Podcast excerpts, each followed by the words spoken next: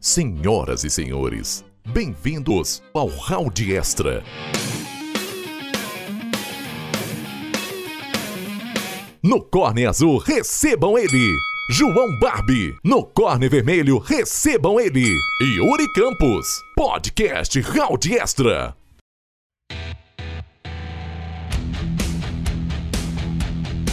Saudações, meus caros ouvintes, eu sou Yuri Campos e estamos começando a sexta edição do nosso podcast Round Extra. E aqui comigo, nosso comentarista João Barbie. Boa noite, Yuri. É um prazer estar aqui novamente. Antes de iniciarmos o programa de hoje, avisamos que você pode acompanhar o nosso podcast no Castbox e também no Spotify. E já dizemos para você se inscrever na nossa página do, do Facebook e também no nosso canal do YouTube, pois breve estaremos trazendo novidades para vocês. No nosso programa de hoje vamos falar sobre o UFC 234 e também sobre a primeira edição do UFC transmitido pela ESPN. E para começar sobre o UFC 234 tivemos a queda da luta entre o Whittaker versus Kelvin Gastelum.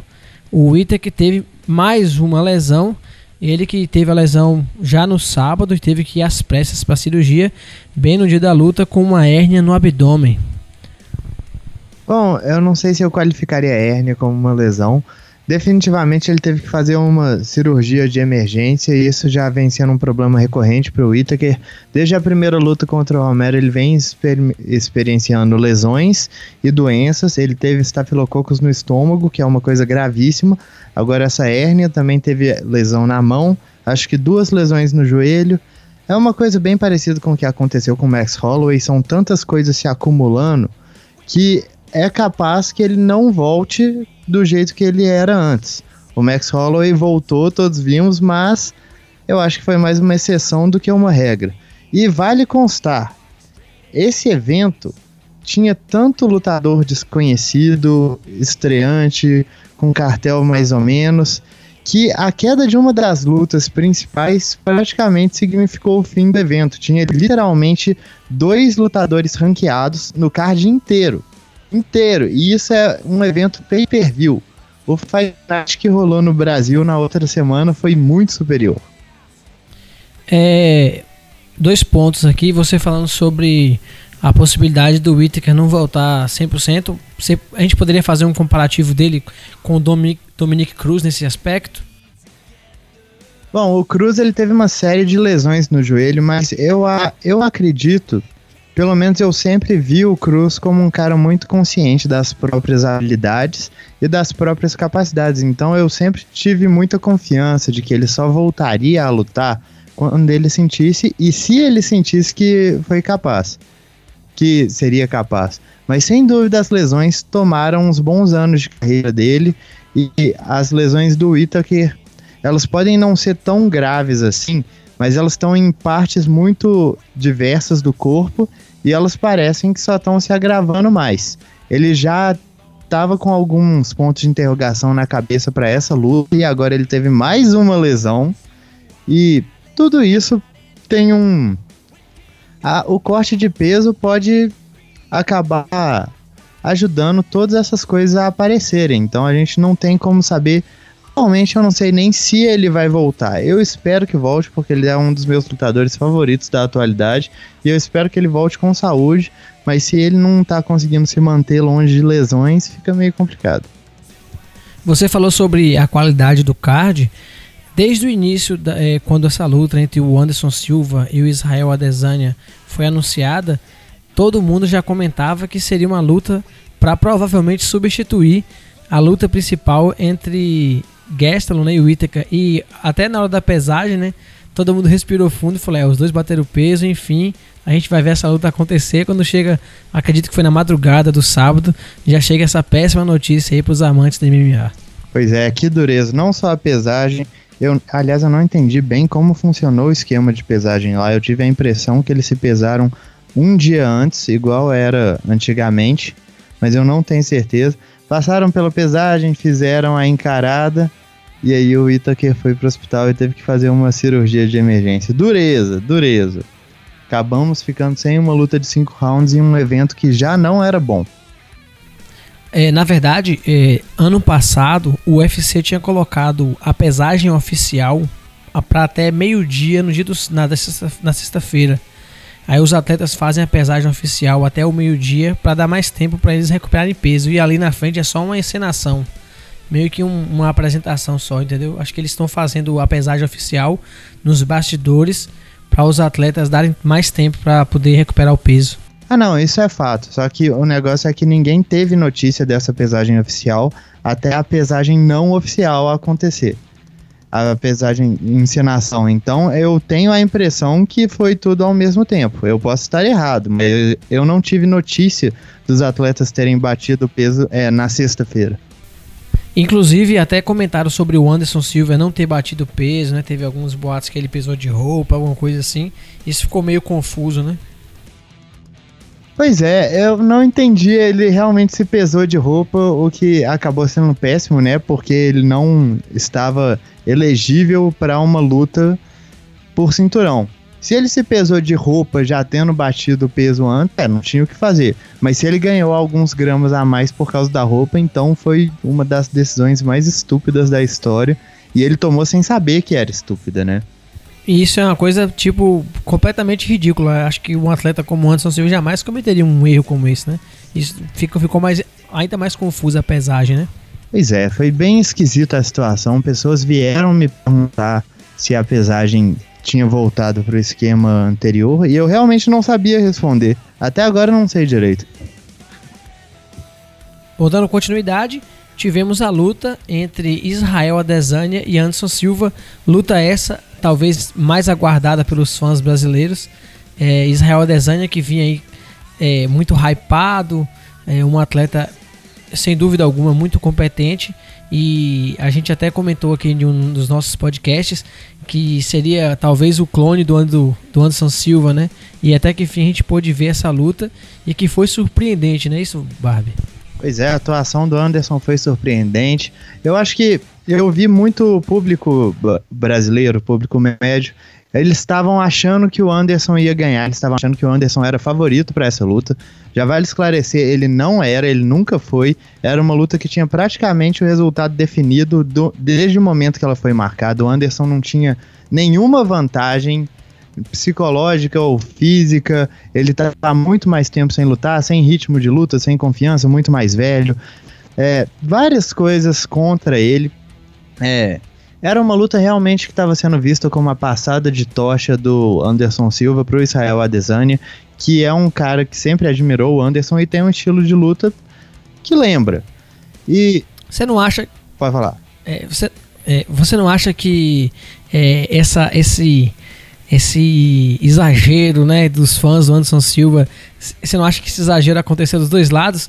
Porque de, é, os, também os fãs do Israel Adesanya não só os fãs, é, é, corrigindo aqui, mas talvez os céticos também, porque qualquer pessoa que analisasse friamente a luta é, perceberia uma grande vantagem de Israel Adesanya é, físico, entidade. Eu acho que a única desvantagem entre o Anderson e Israel Adesanya naquela luta era se o Israel Adesanya entrasse tipo com muito medo do Anderson Silva e travasse, mas não foi o que aconteceu. Mas mesmo assim, todos os, os, os, fãs diziam que o Adesanya ganharia tipo por nocaute relâmpago no primeiro round, né? E os fãs do Anderson Silva achando que Israel Adesanya não tinha chance alguma, que o Anderson ia tirar um coelho da cartola, né?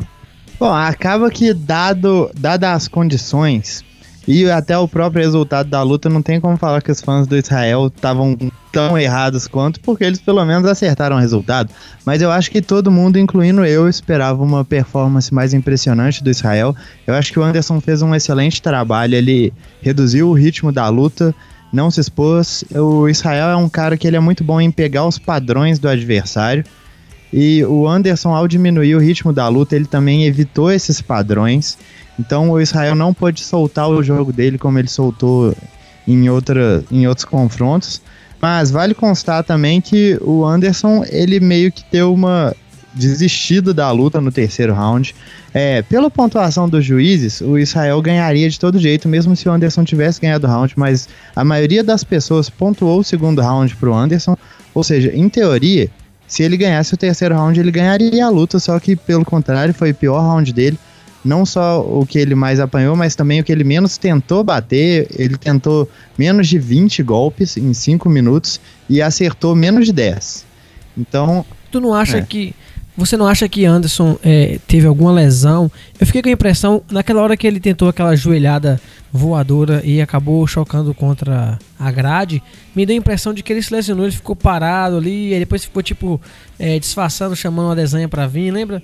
Fico, fico, eu, eu tive a impressão de que ele teve algum, algum problema ali, ele ficou um tempão parado, ficou assim, meio, meio assim, sem querer apoiar a perna direito, você não achou não? Bom, vou te contar que eu não tinha pensado nisso até este momento, talvez tenha sido, eu não tive essa impressão, mas pode ser sim, ele realmente começou a chamar o Israel pra grade, mas isso é até uma coisa que ele faz normalmente, essa parte do jogo mental é muito forte dele.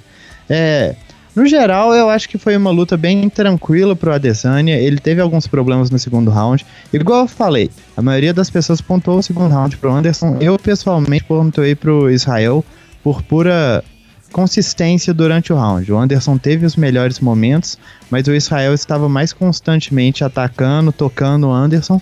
Porém, eu não acho incorreto pontuar pro Anderson de forma alguma. É, mas só que o primeiro e o terceiro round foram desiguais. O Anderson basicamente não acertou. E o que me deixou meio frustrado foi que ele realmente parou de tentar numa luta que ele tinha condições de vencer. Eu acho que ele estava muito cansado, mas ele deu uma entregada. É, ele merece muito crédito porque ele fez uma apresentação, ele teve uma performance muito boa contra um lutador muito mais jovem, muito mais ativo, com, em um momento melhor na carreira. É, e mais alto, mais longo, tão técnico quanto ele. Então, parabéns para o Anderson, que realmente teve uma performance surpreendente. E muito bem para o Israel, que dominou uma lenda, na área que essa lenda fez história. É, o Anderson Silva sempre foi falado assim, né, que ele era um, um, um um atleta muito alto para a categoria, né? E aí vem uma Adesanya ainda mais alto, com envergadura ainda maior. É, é surpreendente. É, a gente pode comparar ele com o John Jones em termos físicos, né? Talvez não de qualidade é, dentro do, do cage, mas em termos físicos parece que ele, como a gente comenta do John Jones, né? Parece que ele foi moldado para aquilo, né? É, é, um, ele é um lutador muito natural. Eu acho que essas comparações com o Johnny são descabidas, mas pela questão do estilo de luta dos dois, porque o Israel sempre foi um trocador e o Johnny sempre foi um wrestler. Os dois se desenvolveram em outras áreas. O Israel ainda está se desenvolvendo, mas ele já mostrou que ganhou muita competência em pouco tempo. Só que o jogo deles, o carro-chefe, é diferente e, portanto, eles lutam diferente. Mas sim. Não, eu quis dizer mais da, da forma sim, física. Sim, eu ia né, comentar agora atletas. que é realmente isso que você disse.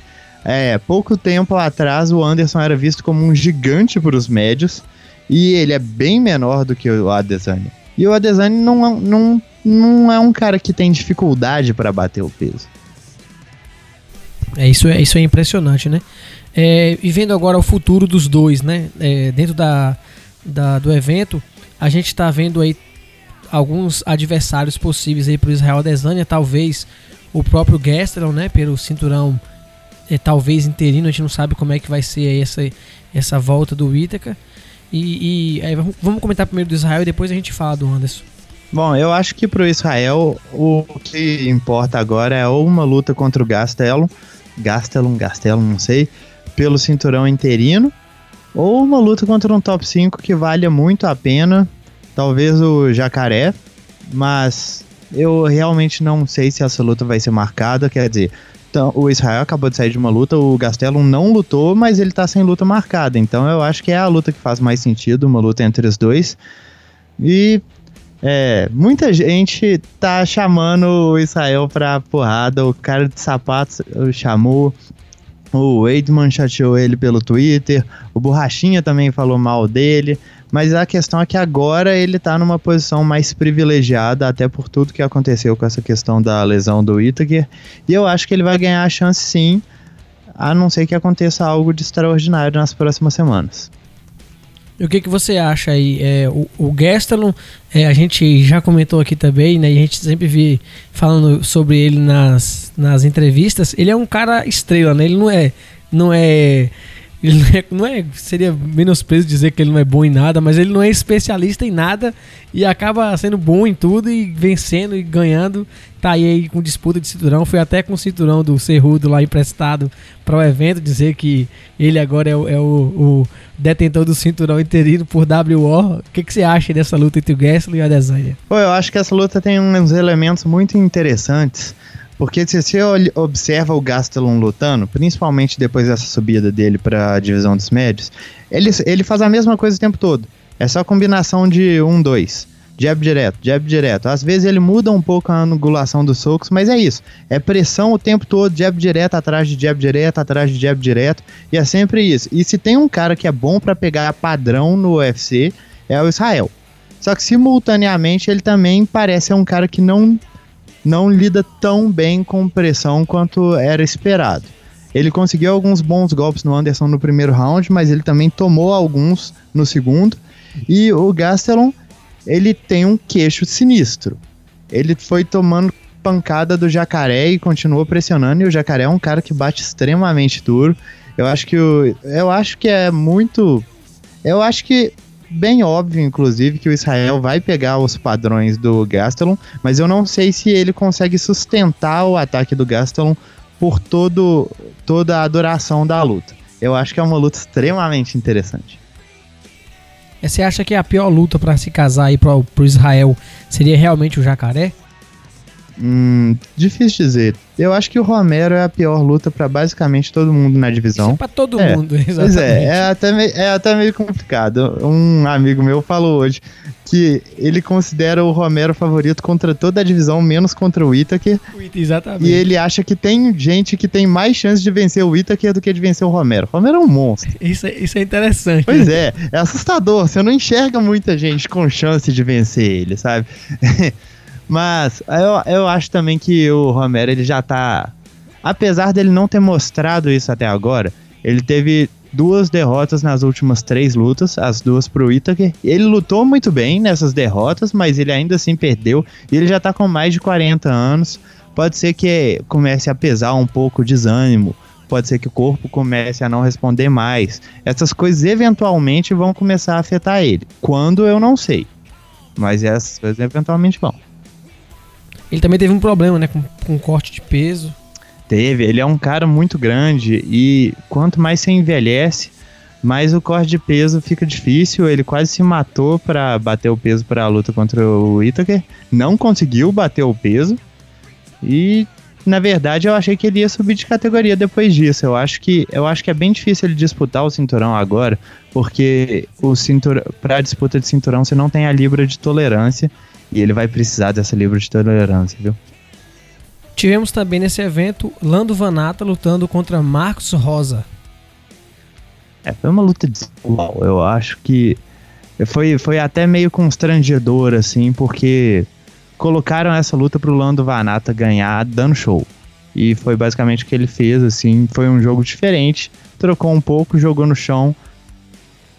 Bateu muito no chão muito no chão mesmo, assim, na guarda. Acho que a guarda do Marcos é uma das mais, mais trespassáveis que eu já vi na minha vida. É impressionante. Parece que ele não tá fazendo nada quando ele tá com o oponente da guarda.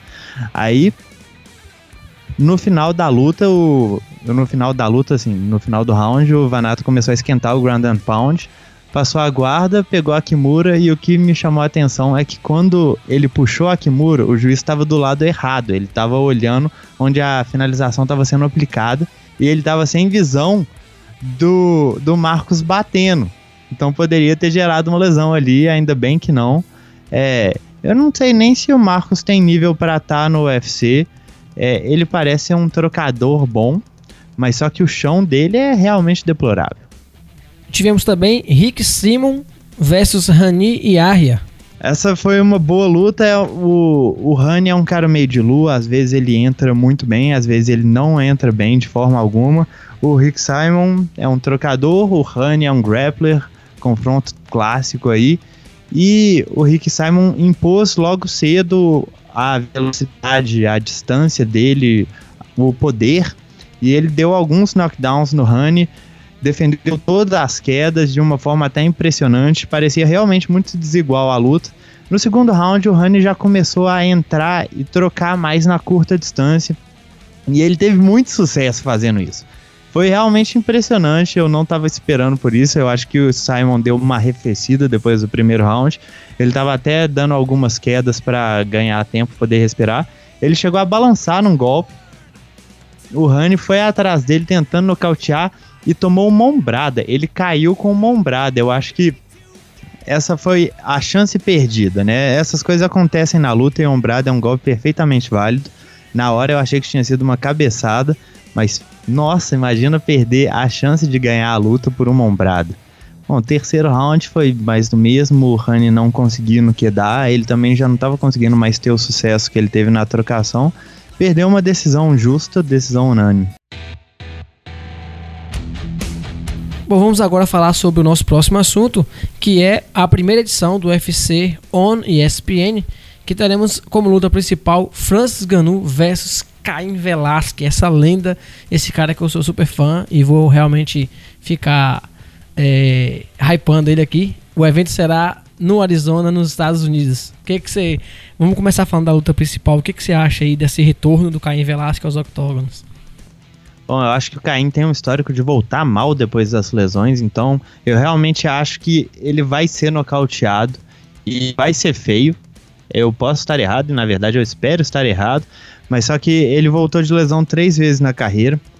Uma delas ele perdeu o cinturão por nocaute contra o Cigano, na outra ele perdeu o cinturão de novo por finalização para o Verdun. E na terceira ele ganhou por nocaute do Travis Brown, mas aí a gente lembra que era o Brown, né? Então fica meio complicado. É, o que eu tava falando outro dia é que eu vi o Caim voltando de dois jeitos diferentes. Contra o contra o, o Cigano, ele tava sem timing nenhum. Ele tava sem ritmo de luta mesmo. Ele, ele entrou para lutar lento e foi nocauteado rapidamente. Contra o Verdun, ele até tava com um ritmo bom, mas só que ele tava sem gás. Ele ficou completamente exausto no segundo round e vale constar, ele nunca esteve tanto tempo afastado do octógono quanto ele tá agora. Se eu fosse escolher um desses caíns para entrar, eu preferiria o que tá sem sem gás, porque pode travar a luta. O Enganou também não tem o gás muito bom, mas se ele vier sem timing, ele vai morrer no primeiro round. O Enganou é um cara que bate estupidamente pesado, ele é um cara ridiculamente agressivo quando ele quer. E eu acho que ele não vai deixar passar se ele ver que o Caim não tá coloca... impondo respeito, não. Na verdade, o Caim Velasquez, ele, ele nunca perdeu para um atleta que tivesse essa, essa, essa a mesma qualidade do Francis Ganu, né? Essa mão pesada, assim, um atleta um pouco mais forte, é, porém assim, mais lento. Porque se a gente for pegar o melhor boxe que tinha na divisão e talvez um dos melhores do UFC, é o do, do, do, o do Cigano, talvez eu esteja exagerando um pouquinho. É, e, e o Caim Velasquez tirou o Cigano, ele em boa fase, né, ele tirou o Cigano pra nada. E todos esses atletas, assim, que, que tinham uma mão pesada, um ponte pesado, nunca conseguiram fazer nada contra o, o Caim, não é isso? É, mas a questão é justamente essa. Se o Caim tivesse com ritmo de luta, eu estaria apostando nele. Se ele tivesse vindo de vitórias boas, eu estaria apostando nele. Mas só que a última luta dele foi no UFC 200. A gente já acabou de passar pelo UFC 234. Exato. 34 meses se passaram, né? É, ele lutou em 2016 da última vez. Fazem mais de dois anos ele nunca ficou tanto tempo sem lutar e ele já voltou completamente fora de forma, mesmo com menos tempo do que isso, sabe? Então eu não tenho expectativa que ele volte bem para essa luta. E eu já, é, eu já vi ele voltando mal e, igual você falou, ele acabou conseguindo quando os dois estavam em boa forma. Quando o Caim estava em má forma, ele, ele durou um minuto. Exatamente. É, teremos também a estreia do Kron Grace versus Alex Cáceres. A gente pode esperar muita coisa desse Crown Gacy aí, já estreando no UFC e como luta qual principal?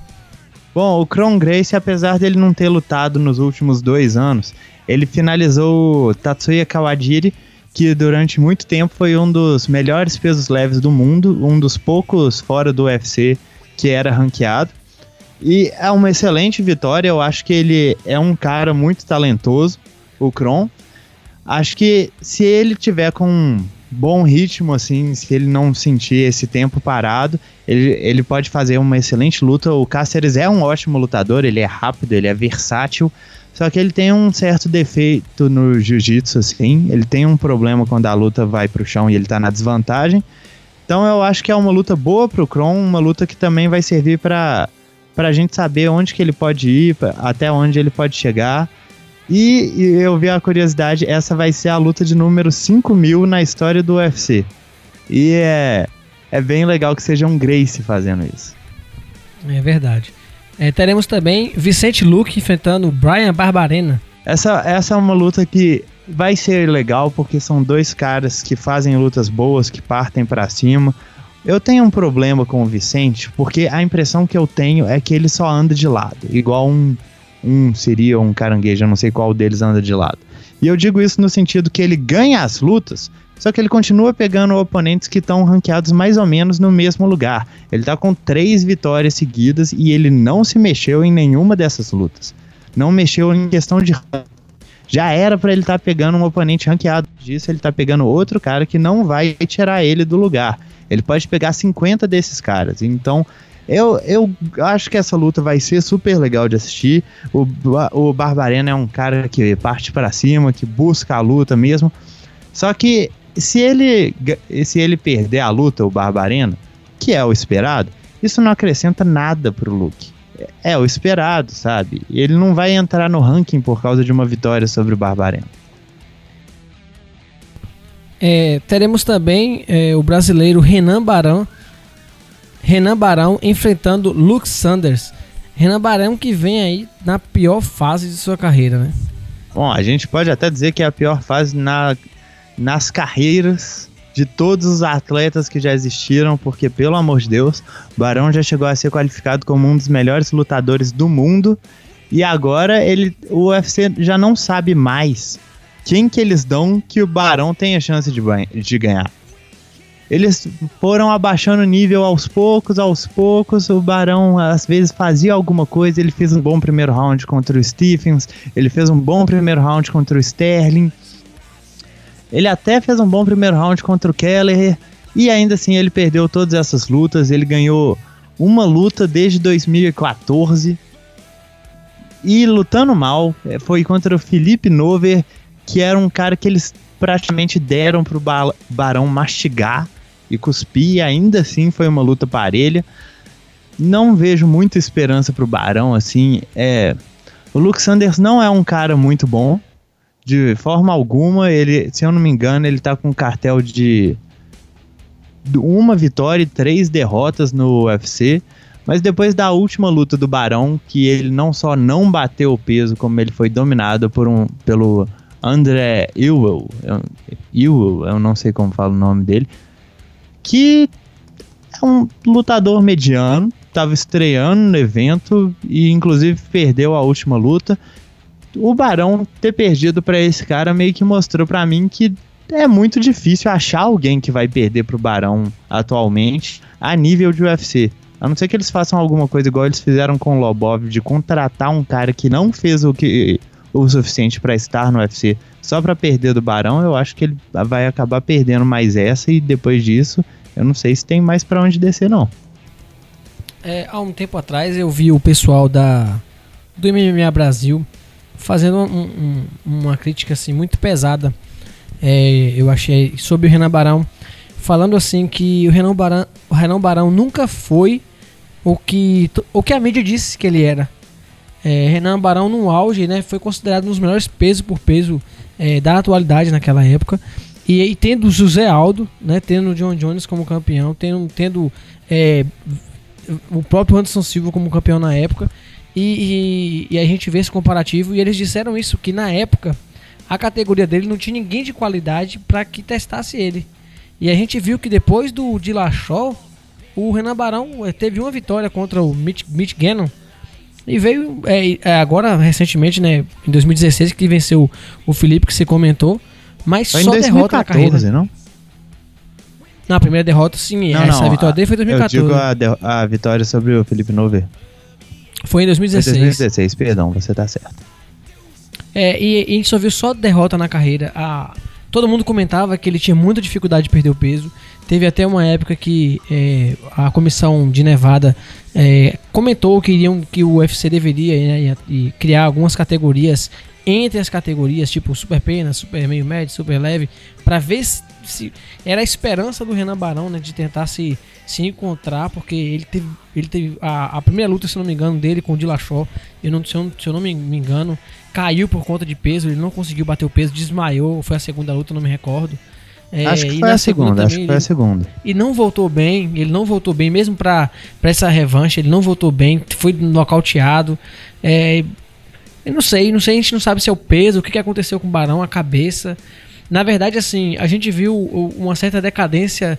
É, é a gente tá, pode estar tá até sendo um pouco. Eu posso estar até sendo um pouco injusto, né? Mas da nova união em si, né? É, muitas pessoas ficavam falando sobre a renovação, que a, que a, a nova união deveria se renovar, se reinventar. A gente via que naquela época que tinha aquela briga deles com, com a América. É a América Top tinha ou era a Alfa Meio, eu não lembro. Era tinha uma briga meio. feia com Alfa a, meio. É, e, e, nessa época os dois batiam bem, né? O tanto que o Faber nunca conseguiu ganhar, eles, eles, eles batem nessa tecla até hoje, né? Que o Faber nunca é, vai ser campeão, sempre perdeu aí para para eles uh, dentro do UFC. Mas não sei, é muito triste porque é um atleta muito querido. Na época ficou. É, até assim, teve bastante mídia, é uma, é, fez, fez bastante aumentar o número de, de, de, de pessoas é, assistindo o UFC por conta dele. E infelizmente está tendo um dos piores fins que um atleta que já foi campeão de uma categoria poderia ter dentro do evento. É, uma coisa até é meio sem explicação. Eu acho que é um pouco de tudo. Eu acho que é a dificuldade de cortar peso. Eu acho que é uma decadência técnica, talvez uma falta de foco nos treinos. Também acho que é o psicológico. É porque assim, a, o prospecto de uma luta boa, ele sempre entrega, sabe? Ele sempre faz um bom primeiro round. Até contra o Sterling, que é um excelente lutador, ele ganhou o primeiro round, pelo menos na minha contagem, e foi perdendo e perdendo contra o Stephens também. Ele, inclusive, eu achei que ele deu um baile técnico no Stephens no primeiro round e perdeu os outros dois, sabe? Então, não dá para saber muito bem o que tá acontecendo com ele. É, apesar de eu achava que exageravam um pouco no, no, no que falavam do Barão, eu nunca achei ele tão bom quanto o Aldo, nunca. Eu sempre critiquei muito, principalmente a parte da trocação do Barão, que eu acho bem limitada. Mas só que ele é melhor do que ele vem se apresentando, com certeza absoluta. E isso não tem a ver com o nível da categoria ter crescido. Isso é outra coisa, porque ele enfrentou lutadores muito superiores a Brian Kelleher e Andrea Ewell e saiu com a vitória. Não faz sentido ele estar tá perdendo para esses caras agora, simplesmente por renovação da categoria. A gente vai dar uma pincelada aqui em algumas lutas, né, que farão parte deste card. É, teremos a Leandra Albu enfrentando a Emily White Miri. A Albu, ela chegou com muita expectativa em cima dela no UFC. Ela fez uma excelente primeira luta, foi realmente, ela é realmente muito agressiva, muito bruta, foi muito bacana de ver. Só que por algum motivo ela sumiu. Ela ficou dois anos sem lutar e inclusive estava falando aqui com o Yuri antes, caros ouvintes, que ela fez uma luta em 2013 depois fez uma luta em 2015, depois uma luta em 2017 e agora uma luta em 2019. Ela luta uma vez a cada dois anos. Vai pegar uma oponente meio que para ela ganhar de novo, porque ela já tem um certo nome, ela já atrai um, o público assim. Eu acho que ela precisa realmente ter mais constância. Teremos também a luta entre Benito Lopes enfrentando Manny Bermudes. Ah, essa luta é boa, é uma luta de prospectos. Os dois tem, os dois nunca perderam. Um tem nove vitórias e nenhuma derrota, o outro 13 vitórias e nenhuma derrota. É, eu acompanhei mais a carreira do Manny Bermudes. Ele tem um jiu-jitsu excelente assim, é, é realmente primoroso de ver de onde ele tira as finalizações dele, ele tá melhorando. O Benito real, vai ser de longe o maior desafio da carreira dele. Eu tô realmente muito ansioso para ver essa luta, porque daí pode sair um futuro contender na categoria. Dando continuidade, teremos Jimmy Rivera enfrentando Aljamei Sterling. Essa é a luta de dois caras assim, eles são top 5, mas eles não conseguem dar o próximo passo. O Jimmy Rivera, ele bateu muita gente, chegou na cara de uma disputa de cinto e foi nocauteado em 30 segundos pelo Marlon. O Aljamain Sterling, ele parece ele parece ser um campeão quando ele enfrenta lutadores fora do top 5. Ele é realmente surreal. É como se ele fizesse tudo bem. Ele bate nos adversários em todas as áreas, mas aí quando ele enfrenta um cara realmente de qualidade, ele nunca corresponde às expectativas. Ele foi dominado pelo Brian Caraway na luta entre eles, ganhou o primeiro round, foi dominado nos outros dois. E depois disso perdeu para o Rafael Assunção, mas o Rafael Assunção todos sabemos que é realmente qualidade. E foi nocauteado brutalmente pelo Marlon numa luta que ele não achou absolutamente nada. Então fica sempre essa expectativa que ele vai conseguir corresponder ao potencial dele. E até o momento isso não representou. A luta vai servir. O vencedor vai entrar de novo na briga do pelo, na briga pela disputa de cinturão. O perdedor vai demorar um pouco para se recuperar. Viu? E como luta com a principal da noite, teremos Paul Felder versus James Vick. O Vick é outro, ele não tá no mesmo nível do Sterling, mas ele fica no, entre o top 15 e o top 10 sempre que ele tenta pegar alguém mais, mais bem ranqueado. Ele acaba sendo nocauteado, foi assim com o Dariush. Na época eu vi que realmente não estava preparado, pegou a luta de última hora. Só que contra o Gaet, que foi a última luta dele, ele já teve o tempo de preparação, já tinha mais experiência e foi nocauteado da mesma forma. Essa é uma luta muito importante para ele. Ele basicamente não tem mais chance de figurar entre os top 10 da categoria. O Felder é um cara muito técnico, muito agressivo, gosta realmente de trocar como se fosse uma luta de kickboxing, não desiste, é coração de leão. Talvez ele não esteja mais focando tanto nos treinos agora que ele tá fazendo o papel de comentarista do UFC, mas ele ainda é um cara muito difícil de se lidar. E essa luta tem tudo para ser excelente, viu? É, a gente fechou aqui ó, os nossos destaques desse evento, do primeiro evento televisionado pela ESPN. Vamos esperar aí que seja um, um, um grande evento, um grande evento até agora, um, um excelente card, né? Tomara que a gente consiga ter grandes lutas que não sejam só os nomes, mas que tenham grandes performances. Sim, com certeza. Por nome, eu já tô com muita expectativa para esse card. A gente acaba criando isso.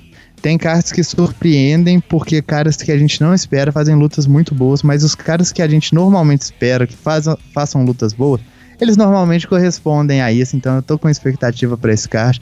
Pode não estar tá recheado de nomes grandes, mas definitivamente tem muitos prospectos de lutas boas aí.